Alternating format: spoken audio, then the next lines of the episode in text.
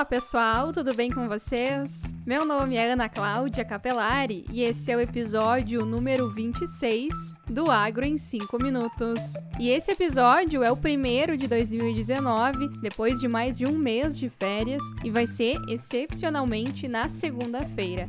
Na próxima semana, os episódios serão postados às sextas-feiras. E nesse episódio, nós vamos falar sobre Expo Direto Cotrijal tem lançamento marcado. 180 propriedades rurais foram afetadas pela tragédia em Brumadinho. Exportações do agro brasileiro têm alta de quase 6%. Espírito Santo registra recorde na produção de café arábica e conilon. E chuva intensa causa prejuízo à cultura do arroz no Rio Grande do Sul.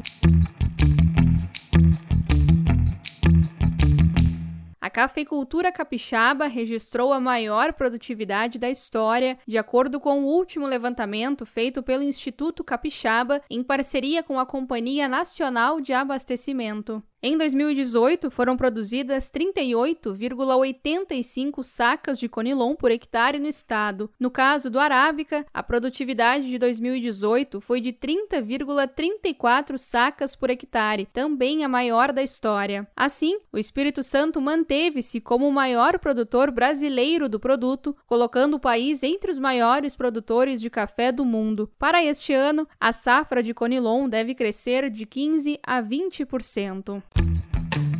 Um estudo realizado pela Emater do Rio Grande do Sul mostra que o excesso das chuvas das últimas semanas provocou prejuízos estimados em 342 milhões de reais apenas nas lavouras de arroz irrigado. Segundo a Emater, o cultivo de arroz irrigado foi o mais atingido pelas chuvas, com mais de 50 mil hectares alagados por rios e com perdas estimadas em 461 mil toneladas. Os relatórios dos técnicos de campo também dão conta que mais de 1.500 produtores foram atingidos pelo excesso das chuvas em 223 mil hectares, cerca de 22% da área cultivada com arroz no estado.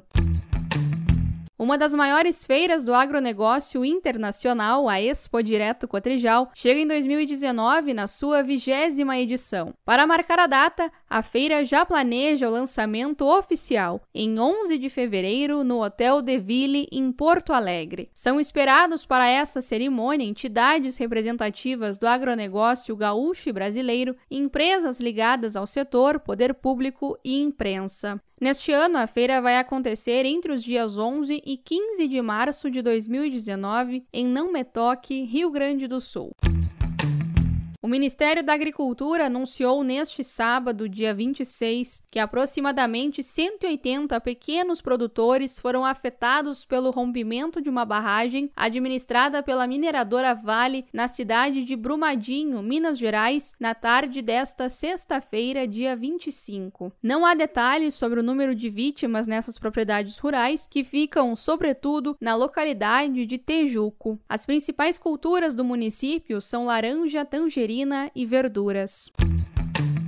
As exportações do agronegócio brasileiro atingiram o recorde nominal de 101,69 bilhões de dólares em 2018. Isso representa um crescimento de 5,9% em relação ao exportado em 2017. O recorde anual anterior ocorreu em 2013, quando o país exportou 99,93 bilhões de dólares em produtos do setor. De acordo com a Secretaria de Comércio e Relações Internacionais do Ministério da Agricultura, as vendas para a China explicam o comportamento da balança do agro. As exportações para os chineses aumentaram 9 bilhões de dólares.